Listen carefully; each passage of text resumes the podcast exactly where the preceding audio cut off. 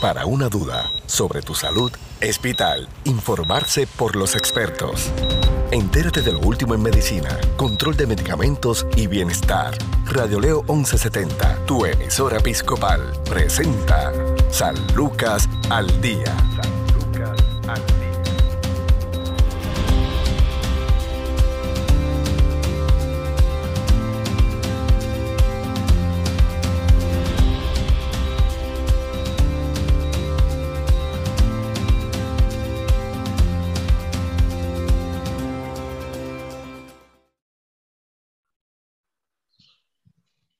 Tal amigos? Les saluda la periodista Sandra Torres Guzmán. Esto es San Lucas al Día, el programa del Sistema de Salud Episcopal. Hoy nos acompaña el médico especialista en electrofisiología, el doctor Francisco Pérez Gil. Saludos, doctor. Sandra, saludos, saludos a todos los radioescuchas. Gracias nuevamente por tenerme aquí en la sección. Igualmente, doctor. Eh, el COVID-19 ya prácticamente se cumple en dos años desde que apareció el primer caso allá en Wuhan.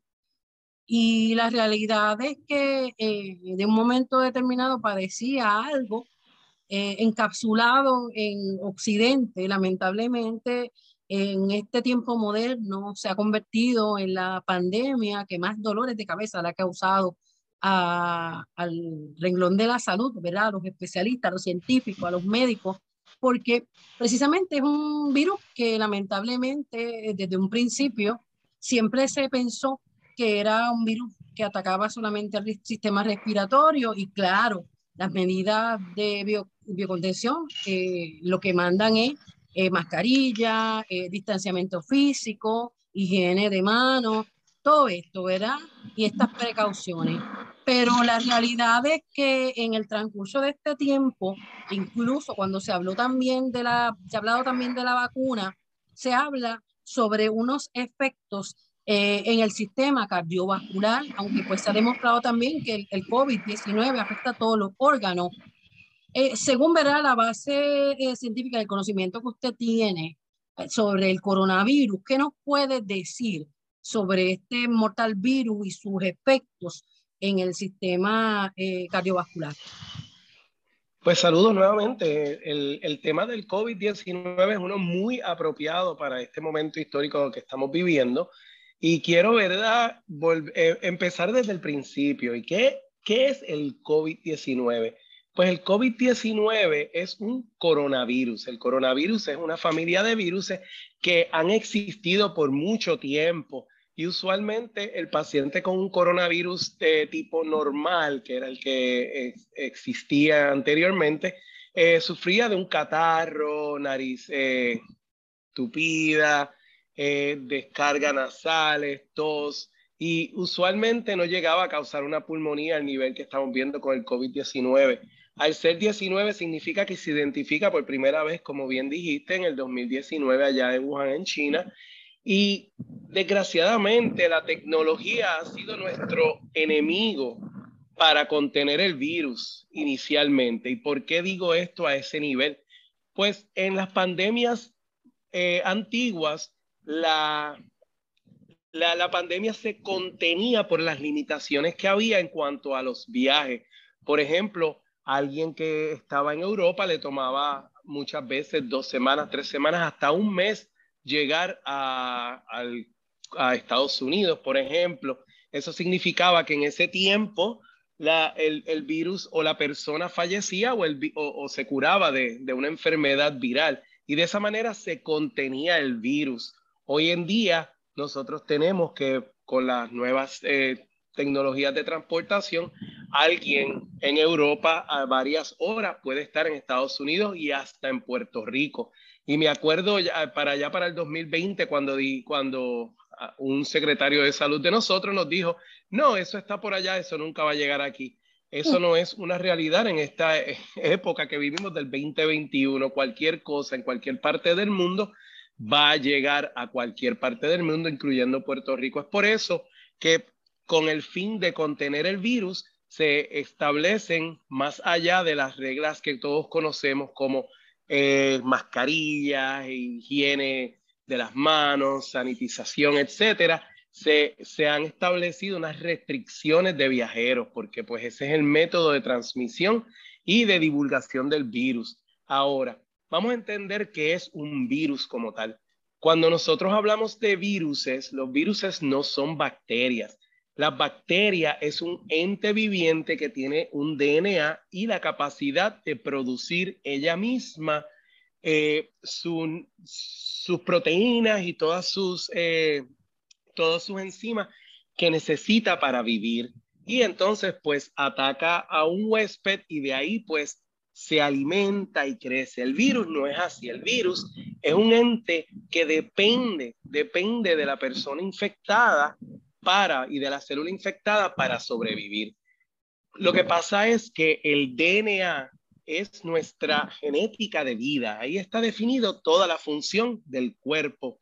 El virus tiene un RNA que es un mensajero que se comunica con el DNA y es el que le dice a las células, vamos a hacer esto.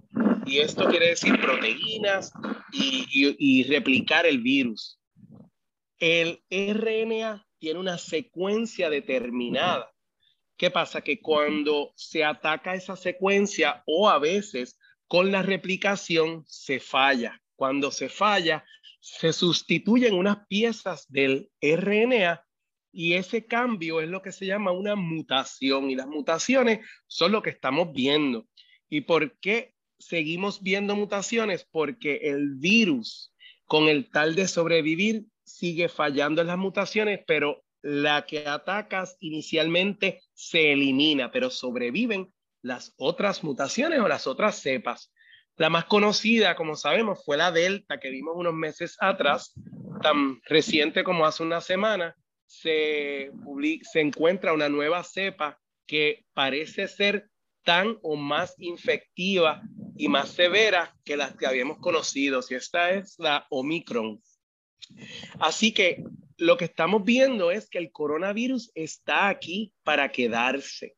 Lo que se prevé probablemente es que vamos a hacer algo como la influenza, donde todos los años necesitemos algún tipo de refuerzo de vacunación. ¿Qué vacunas? Pues todavía quedan por definirse. ¿Por qué? Pues porque si hay muchas mutaciones, ya las vacunas actuales no funcionarían en contra de ese virus, porque ese virus, aunque es el mismo virus, se identifica diferente. Así que es como si estuviéramos buscando a una persona, pero esa persona se disfraza, no los vamos a reconocer y por lo tanto, pues las defensas que nuestro cuerpo ha establecido con la vacunación no van a ser efectivas. Todavía no estamos ahí, pero tenemos que tener mucho cuidado y estoy empezando con este preámbulo para que tengamos la idea de que esto no se va a acabar. Esto va a ser algo que se va a quedar con nosotros por un tiempo prolongado. Es por eso que aunque entendemos que con la vacunación estamos menos predispuestos a la muerte, todavía nos podemos infectar, tener una enfermedad menos severa, pero lo podemos transmitir. Es por eso que tenemos que continuar con las medidas protectivas. Quiero aprovechar la oportunidad para hablar de la vacunación. La vacunación, como dije, la tecnología era nuestra enemiga en la propagación, la tecnología también ha sido nuestra aliada. Nuestra aliada en la prevención a través de la vacunación. Es la primera vez en la historia que se aprueba una vacunación a tal nivel, tan rápido, de una nueva manera de vacunar. Quiero, ¿verdad?, establecer que la vacuna es segura es más segura, más segura que el virus. La vacunación ha demostrado disminuir la mortalidad en pacientes con coronavirus y sencillamente hay que mirar las noticias. Cuando nosotros miramos las noticias, la mayor parte de las muertes que vamos a observar son en, en personas no vacunadas. Ahora, la vacunación es un, una, eh, una secuencia genética de RNA, como el virus. ¿Qué pasa? Que la, el RNA entra al cuerpo, las células lo ven y forman entonces una valla de ataque, que es el sistema inmunológico, va a crear unos anticuerpos. Y esos anticuerpos son como los soldados que van a identificar la, el enemigo, que sería el virus que estamos describiendo a través de la vacuna, y entonces al cuerpo desarrollar esos anticuerpos, que son esos, esos soldados, después llaman a las células blancas para que vengan a atacar y a matar ese virus. ¿Qué pasa? Que cuando las células blancas atacan ese virus, causan una respuesta inflamatoria. Pero es claro entender que con la vacuna, esa respuesta inflamatoria no es de tal nivel que haga daño.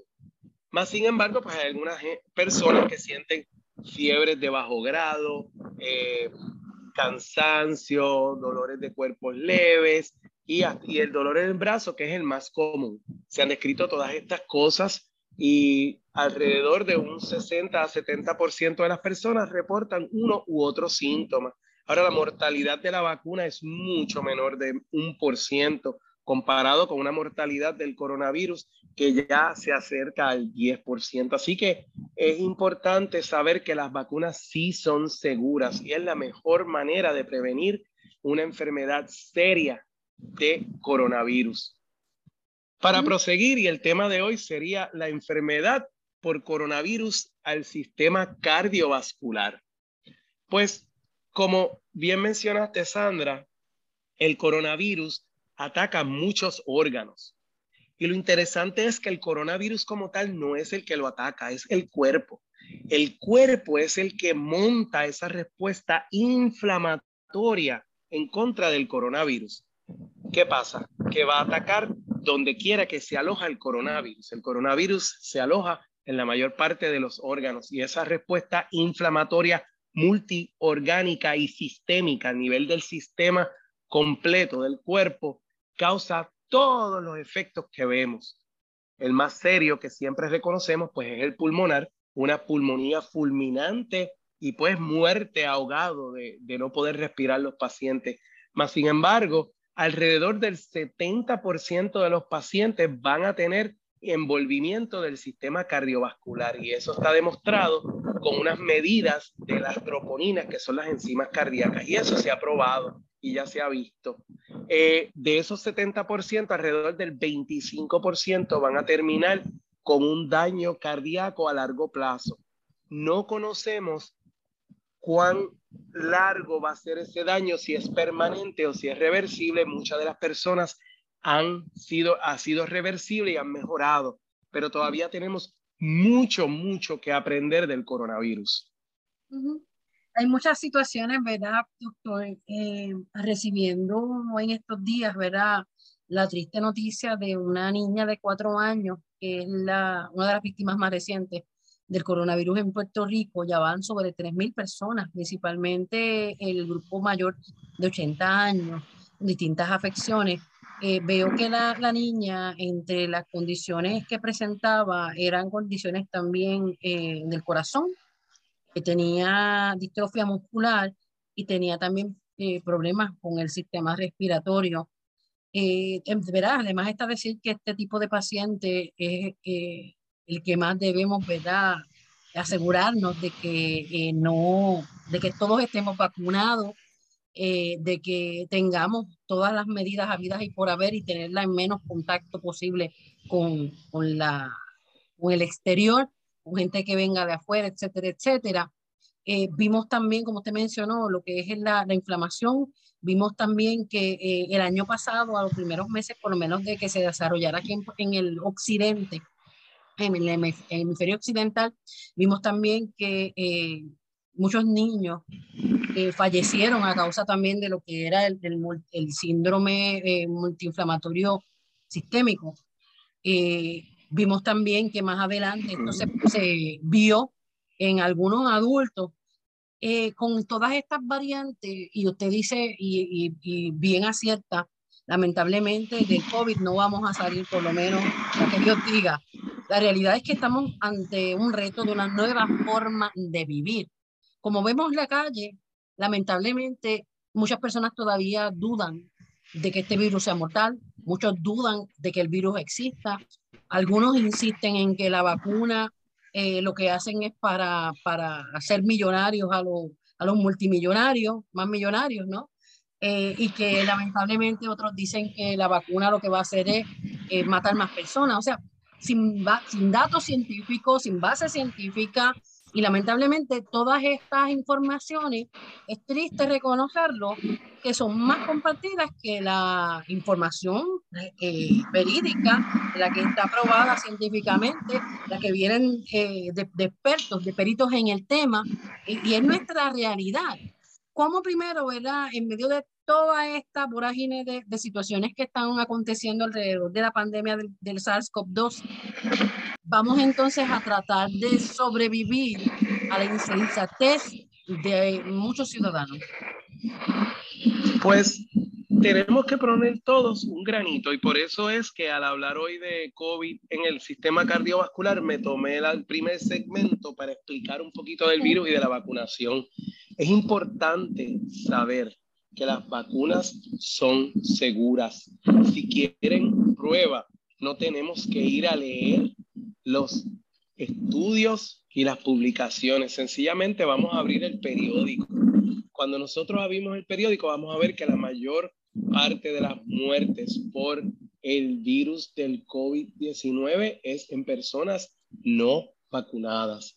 Eso es la prueba más clara que tenemos de la efectividad de las vacunas. No tenemos que ir más allá de eso. Y, y a veces me abochorna que tengamos que tener al gobierno obligándonos a protegernos nosotros mismos. Eh, y pues ha llegado hasta ser un tema político y, y no quiero, ¿verdad?, añadir a, al fuego que eso, eh, eh, cada vez que el tema se habla, pero mi opinión personal es...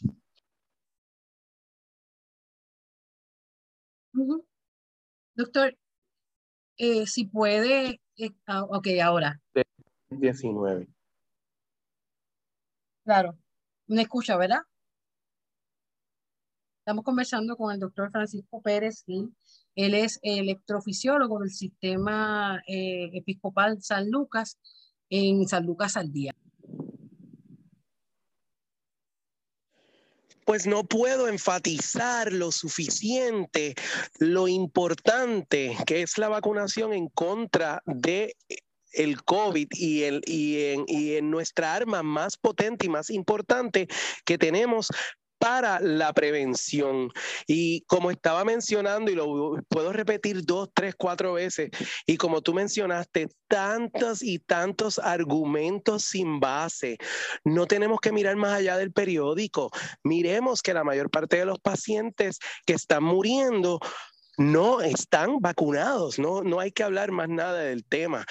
Ahora bien, el problema es que no tenemos claro quién es el que va a tener esa respuesta exagerada y va a llegar a la muerte.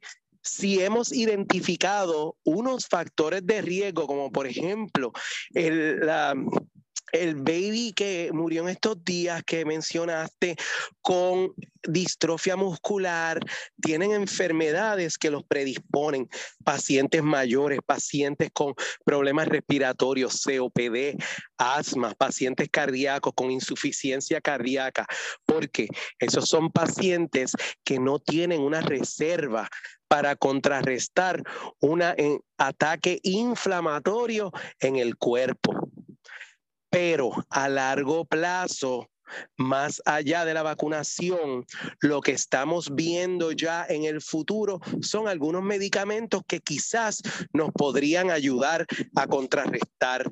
Hoy en día utilizamos el control de la inflamación, pero a largo plazo me espero ver y ya hemos visto algunas publicaciones de algunos medicamentos que han demostrado ser un poco efectivos. Ahora bien, tenemos que entender que la protección es algo que se va a quedar con nosotros entiendo que estamos cansándonos, entiendo que estamos agotados, pero esto es un estilo de vida que debemos observar, especialmente cuando estamos en sitios que están cerrados, cuando vemos mucha gente y especialmente aquellas personas que sí entendemos que están a mayor riesgo, que son aquellos mayores, aquellos eh, inmunocomprometidos, etcétera, etcétera. Y definitivamente Doctor, en los pacientes ya diagnosticados con alguna enfermedad coronaria, eh, de más está decir, ¿verdad?, que el riesgo del COVID es mucho mayor.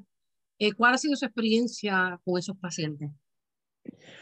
Pues lo, verdaderamente no estamos bien claros. Yo estaba leyendo del tema en las últimas semanas, pues porque se eh, la Asociación Americana del Corazón tuvo una convención en la semana pasada y se habló mucho del COVID, porque como ya mencioné, el 70 se, se, publica un estudio de Hopkins donde el 70% de las personas con COVID demuestran un alza en la troponina. La troponina es esa enzima cardíaca que demuestra que hay un daño en el corazón. Eh, el 25% de, de esas personas terminaban con fallo cardíaco o insuficiencia cardíaca. ¿Y qué significa eso? Pues que el, corazón inicialmente tiene lo que se llama una miocarditis. Mio es de músculo, carditis es una inflamación del corazón, así es que es una inflamación del músculo cardíaco. Por eso es que las troponinas suben.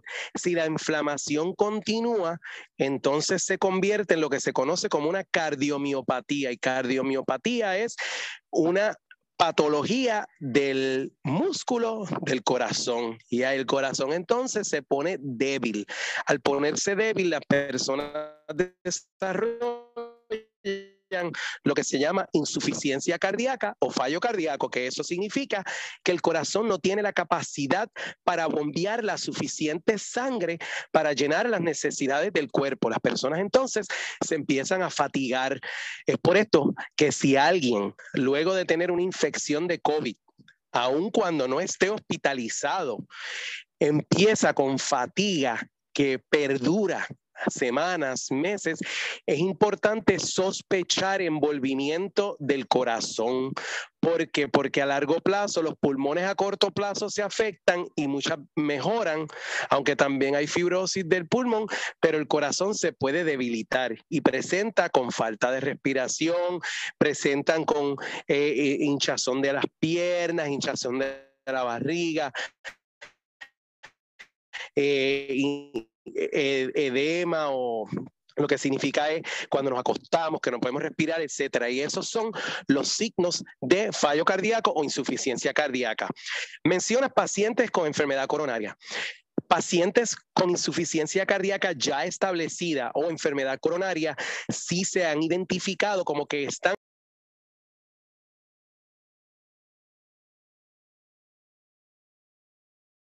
Ok.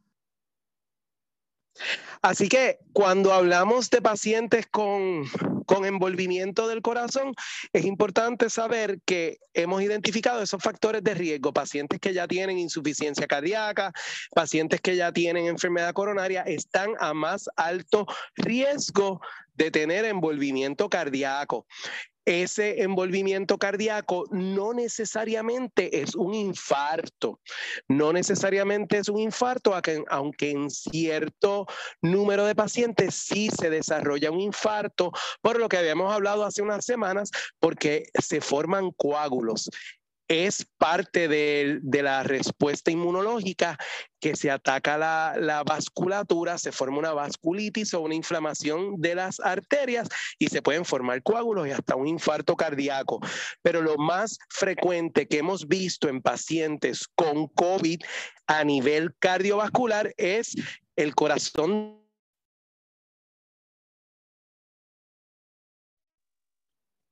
Así que es lo que hemos visto más frecuentemente. Claro, vamos a hacer una pausa. Excelente información la que nos trae el electrofisiólogo Francisco Pérez Gil hoy en San Lucas al día. Tu salud no se detiene, al igual tu programa San Lucas al día por Radio Leo 1170M, tu emisora episcopal. Somos parte de tu vida. Ya han transcurrido casi dos años desde el inicio de la pandemia por SARS-CoV-2 y nuestra vida se ha modificado de forma consistente.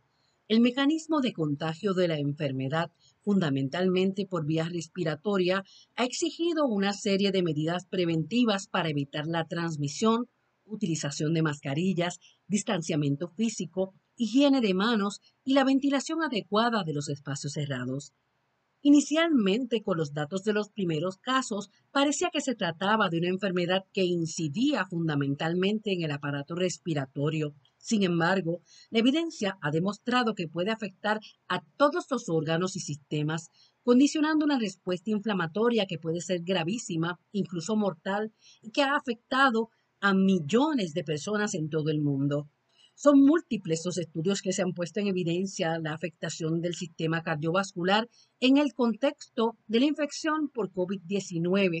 Entre las principales complicaciones se describen patologías que hacen referencia a la inflamación del músculo cardíaco, el miocardio, como la miocarditis, pero también son frecuentes el infarto de miocardio, los tromboembolismos y los accidentes vasculares cerebrales. Incluso las personas que ya han pasado la enfermedad y presentan el denominado COVID persistente o long COVID siguen con sintomatología pasadas cuatro e incluso doce semanas, persistiendo los síntomas en el tiempo, incluso como secuelas.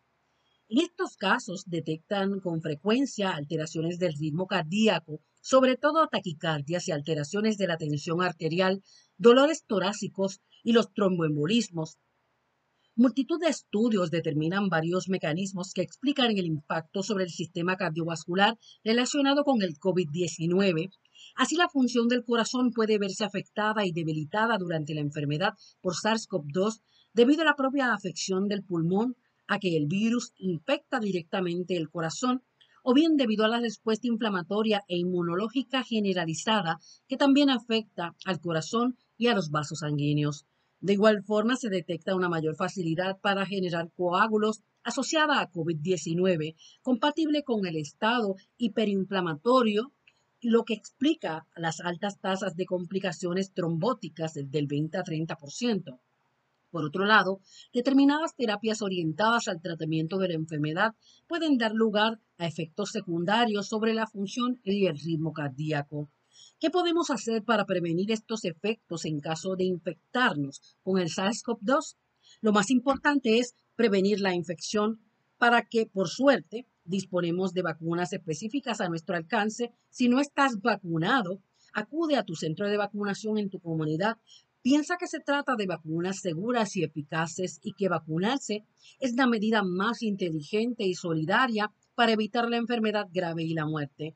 Las vacunas reducen la posibilidad de contagio, pero no lo evitan. Por tanto, a pesar de estar correctamente vacunados, debemos continuar con las medidas preventivas recomendadas para evitar la transmisión, el uso de mascarillas, sobre todo en espacios cerrados y también en abiertos, si no se puede mantener distancia en la seguridad. Mantener la distancia social entre personas que no pertenecen a nuestro entorno habitual y evitar reuniones sociales que no cumplan con las medidas recomendadas. Es fundamental llevar a cabo una higiene de manos frecuente, si se puede con agua y jabón, y si no, con geles hidroalcohólicos. Asegurar la ventilación de los espacios cerrados, si se puede con ventilación natural, y si no, asegurando los sistemas con filtros adecuados. Aquellas personas que presenten de forma previa enfermedades del corazón o de los vasos sanguíneos, enfermedades pulmonares, diabetes o hipertensión, deben seguir realizando los controles periódicos de sus patologías cumplir con las pautas de tratamiento prescritas por su médico y consultar cualquier duda a través de las vías de comunicación establecidas en su comunidad. Esto es San Lucas al Día. Informarse sobre el cuidado de tu salud es sentirse seguro. Continúa su programa de especialistas, San Lucas al Día, también a través de radioleo1170.com.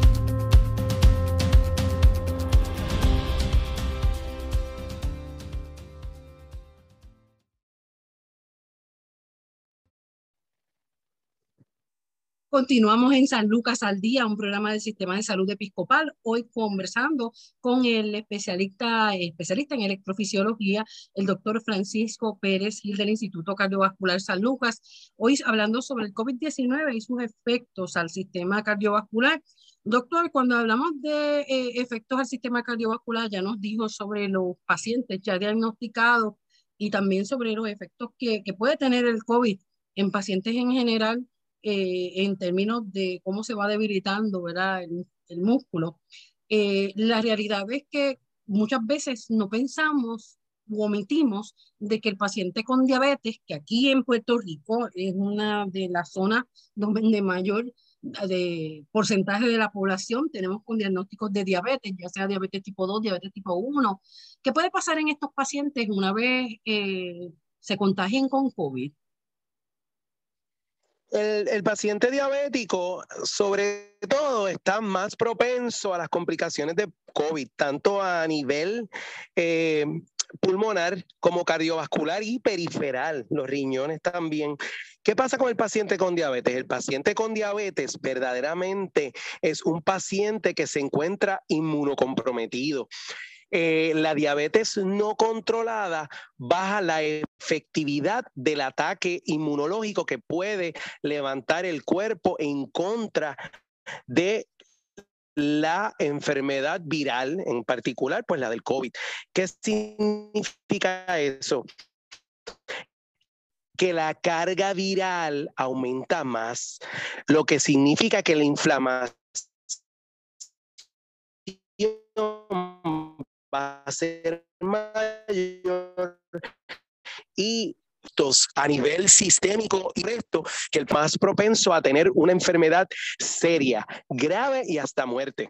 En Puerto Rico, como sabemos, la prevalencia de la diabetes es inmensa y la Asociación de Endocrinólogos de Puerto Rico estima que mucho más del 50% de nuestros envejecientes tienen diabetes.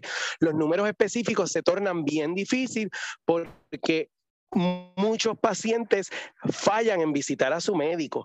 Así que quiero aprovechar la oportunidad para decirle a todos nuestros radioescuchas que es importante que se chequeen todos los años para chequearse eh, y monitorearse para la diabetes, pruebas de cernimiento que habíamos hablado en segmentos anteriores. En cuanto al COVID y el coronavirus, pacientes con diabetes, pero también tenemos que mencionar a aquellos pacientes con enfermedad establecida cardiovascular y pulmonar. Nuevamente, personas mayores que por sí están inmunocomprometidos y personas con enfermedades como pues la distrofia muscular, como habíamos hablado, entre otras personas que están en esteroides crónicos por alguna otra condición, también están inmunocomprometidos. Así que es bien importante que esas personas consideren seriamente vacunarse si no se han vacunado y aún con la vacunación debemos de continuar nuestras medidas de protección, distanciamiento social, mascarillas y una sanitización agresiva, nuestras manos y nuestros alrededores. Entiendo, entiendo que existe ya una fatiga, estamos cansados de, las medidas, pero es bien importante porque la opción es la muerte y ninguno quiere eso para nosotros ni para nuestros familiares. Así es, excelente la información que nos trae esta tarde el doctor Francisco Pérez Gil. Eh, nuevamente, me llamó mucho la atención, ver antes de terminar, eh, los síntomas que experimentan las personas que eh, contraen COVID, muchos de ellos con sintomatología leve o ninguna sintomatología. ¿Qué síntomas deben observar una vez eh, salgan de la, infección del COVID referente a cuándo ir a visitar eh, un especialista en cardiología, cuándo ir a emergencia, eh, para que entonces pues, puedan atenderse la situación lo antes posible? Pues todos los días seguimos aprendiendo un poquitito más. Eh, se ha descrito mucho los síntomas durante la enfermedad, que es lo que hemos hablado anteriormente y lo que hemos leído muchas veces en la noticia, etcétera. Pero a largo plazo hay muchos pacientes que están sintiendo muchos eh, síntomas no específicos. En particular, sienten un cansancio prolongado, sienten una falta de respiración, aliento también que tiende a durar hasta unos meses. Cuando yo digo falta de respiración, en descansos también, pero cuando empiezan a caminar, su resistencia disminuye. Muchos de ellos han terminado también con algunos síntomas de dolor de cabeza, dolores corporales y hasta de coyunturas. Y eso todo, ¿verdad? Se debe al sistema, al ataque inmunológico e inflamatorio que ha tenido el cuerpo. En cuanto al sistema cardiovascular, lo más que pueden sentir es los síntomas de fallo cardíaco.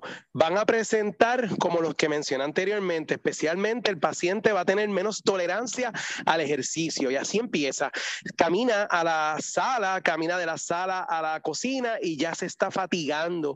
Eventualmente van a notar hinchazón de las piernas. Cuando se acuestan se van a asfixiar o por las noches se levantan buscando aire, cortos de respiración. Todos esos son compatibles con insuficiencia cardíaca. Tenemos que sospechar esto y con un ecocardiograma o un sonograma del corazón se puede hacer el diagnóstico no invasivamente e inmediatamente. ¿Y por qué queremos hacer eso? Porque tiene tratamiento para mejorar el fallo y en ocasiones mejorar la función. Claro, doctor, gracias, ¿verdad? Por esa información y por su tiempo, eh, lo apreciamos mucho. Eh, un número de teléfono donde podamos contactarlo para información sobre sus servicios. Ay, la conversación siempre es muy amena, le agradezco. Eh, claro, estamos en el, en el Centro Médico Episcopal San Lucas.